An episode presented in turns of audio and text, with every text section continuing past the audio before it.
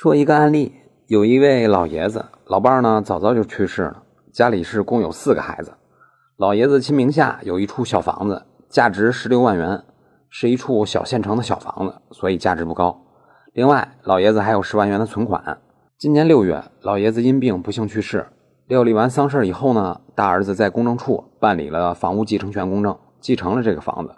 其他三个子女分了那十万块钱。现在，一位老爷子生前的朋友拿着借条来找这四个子女。借条上，老爷子向人家借了二十八万五千多，而且这借据是真实的。为了还钱，老大呢把这个继承的房子给卖了，其他三个子女也把那继承的十万块钱给凑了凑给还回来了，但是还差人家两万多呢。这四个子女就一块来到公证处问公证员，家里老父亲一共就留下二十六万，但是欠了人家二十八万。这剩下的两万块钱能不能不还了？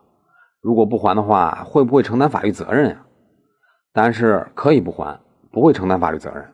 因为我国法律规定，子女继承了家里老人的财产以后，如果需要归还老人生前的欠款的，那么以自己继承的这个财产为限，超过这个限度的可以不还。所以，如果您是债权人的话，如果债务人去世了，您的钱有可能会要不回来的。